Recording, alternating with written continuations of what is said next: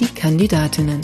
Der Audio-Fragebogen zur Bundestagswahl 2021. Mein Name ist Susanne Lang. Ich bin Journalistin und werde bis September Politikerinnen, die direkt für den Bundestag kandidieren und Lust auf das Podcast-Projekt haben, zu ihrem Engagement befragen. Was treibt sie an und wie wollen sie Politik verändern? Diesmal mit Katharina dos Santos, geboren 1994, Rechtsanwältin, stellvertretende CDU-Fraktionsvorsitzende im Städteregionstag Aachen und Direktkandidatin für die CDU im Wahlkreis 88, Aachen II. Frau dos Santos, wann war für Sie klar, ich möchte Abgeordnete im 20. Deutschen Bundestag werden? Bei mir war das eher ein äh, schleichender Prozess. Ich bin zwar schon einige Jahre aktiv, aber es gab jetzt in dem Sinne keinen genauen Moment. Ein bisschen Klarheit gab es für mich schon noch mal nach der Aufstellungsversammlung. Da kam dann auch noch mal der Gedanke, ich kandidiere jetzt wirklich für den Deutschen Bundestag. Ja. Was war die größte Hürde auf dem Weg zu Ihrer Kandidatur? Hürden in dem Sinne gab es eigentlich nicht, weil ich auch erfreulicherweise innerhalb der Partei eine breite Unterstützung hatte. Ich hatte keine Gegenkandidatur, also auch keine Kampfkandidatur. Ich glaube, was aber auch viel Raum einnimmt und was man in der Öffentlichkeit gar nicht so mitbekommt, ist die Bürokratie, die nochmal dahinter steckt. Also von der Wählbarkeitsbescheinigung bis hin zur Aufstellungsversammlung. Das müssen Sie ausfüllen lassen oder wie muss man sich das vorstellen? Genau, also äh, die Wählbarkeitsbescheinigung braucht man ja, damit man nachher auch wirklich auf dem Wahlzettel stehen darf. Äh, und das muss dann von der Gemeinde äh, zum Kreis, also zum Kreiswahlleiter bis hin zum Land und zum Bund gehen, ähm, damit man da auch wirklich bescheinigt, dass man die Voraussetzungen zur Wählbarkeit erfüllt. Erklären Sie in drei Sätzen, was Sie als Bundestagsabgeordnete erreichen wollen. Ich möchte für das Miteinander in meinem Wahlkreis kämpfen. Ein Miteinander von Stadt und Land, weil mein Wahlkreis auch sehr vielfältig ist. Ein Miteinander von Umwelt und Industrie und ein Miteinander der Generationen. Das ist das, worunter ich alles bei mir subsumiere. Wer glauben Sie, wird sie wählen und warum? Ich äh, hoffe natürlich, dass die Menschen in der Städteregion Aachen äh, mich wählen, die mich mit ihrer Erststimme auch wählen können.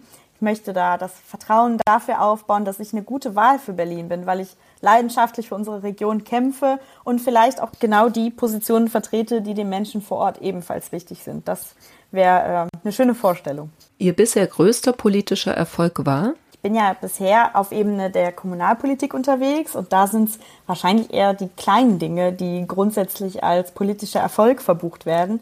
Für mich persönlich sind das vor allem die Momente, in denen man auch parteiübergreifend arbeitet, äh, wie zum Beispiel vor kurzem einen Besuch bei der Energieministerin in Tihange äh, in Belgien. Da waren wir mit verschiedenen Parteivertretern und ich finde es einfach gut, dass man, wenn man übergreifend arbeitet, auch viel mehr erreichen kann. Welche Ecken sollte man in Ihrem Wahlkreis einmal gesehen haben? Das ist ja so eine halbe Fangfrage. Also mein Wahlkreis ist so vielfältig, äh, dass es viele Ecken gibt. Aber meiner Meinung nach sollte man auf jeden Fall in meinem Wahlkreis mal die zweite Etappe des Eifelsteigs gewandert sein, von Rötchen nach Monschau. Und genauso und ganz anders mal am Karneval in Eschweiler teilgenommen haben. Was nervt Sie an Ihrem Wahlkreis am meisten? was, was könnte mich in meinem Wahlkreis nerven? Äh, ich würde mir wünschen, dass man bei großen Themen, die für die Region wichtig sind, auch politisch noch mehr zusammenarbeiten würde, um mehr für Bürgerinnen und Bürger zu erreichen. Und ich glaube, so kann man von Stärken des anderen lernen. Jede Kommune hat auch ihre besondere Stärke, von denen anderen profitieren können. Also ich würde nicht sagen, dass mich das nervt, aber ich würde mir wünschen, dass wir da noch stärker zusammenarbeiten. Solange es nicht der Karneval ist, ist es ja gut, oder? genau. Aber das geht auch. Im Karneval verschwimmen auch viele Grenzen miteinander.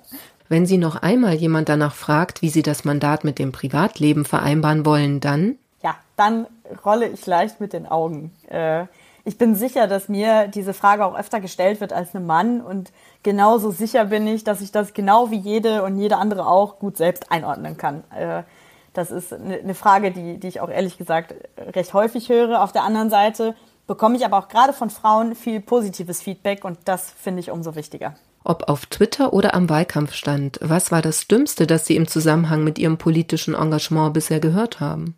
Das Dümmste war vermutlich ein Kommentar, der war so, äh, O-Ton, haben die eigentlich keinen richtigen Deutschen als Kandidaten gefunden. Das war schon bitter, ähm, war vermutlich auch auf meinen Nachnamen gemünzt, weil die Person mich auch überhaupt gar nicht persönlich kannte. Äh, und ja, das war, glaube ich, kann ich durchaus als dummen Kommentar bezeichnen. Kam der dann über Social Media oder direkt face-to-face? -face? Äh, Social Media. Der kam über Social Media. Über äh, Facebook. Und haben Sie darauf reagiert? Nee, habe ich nicht. Ich habe äh, drüber nachgedacht und dachte dann, äh, alles, was ich dazu sage, kann eigentlich nicht in einer sachlichen Kommentierung enden. Deswegen äh, habe ich es einfach gelassen. Welchen alten, weisen Mann schätzen Sie und warum? Ich könnte jetzt äh, Konrad Adenauer nennen oder auch andere, aber für mich ist es in der Riege tatsächlich als, in Anführungszeichen, alte, weise Frau, Angela Merkel, die äh, es in den Jahren auch einfach mit ihrer ruhigen Art geschafft hat, uns durch viele internationale und nationale Krisen zu führen. Deswegen würde ich an dieser Stelle ein bisschen rebellieren und äh, eine ältere, weise Frau nennen. Das schlimmste Buzzword in der Politik lautet für mich? Für mich ist das ganz, ganz klar, wir müssen uns ehrlich machen. Das ist vielleicht kein Buzzword, sondern eher so eine Buzzphrase, aber dieses Wir müssen uns ehrlich machen hört man an super vielen Stellen und für mich impliziert das, dass man ja sonst nicht ehrlich ist und dass man jetzt ausnahmsweise mal Klartext spricht. Äh, deswegen finde ich diese Floskel oder dieses, diese Bussphrase wirklich furchtbar und kann sie auch nicht mehr hören.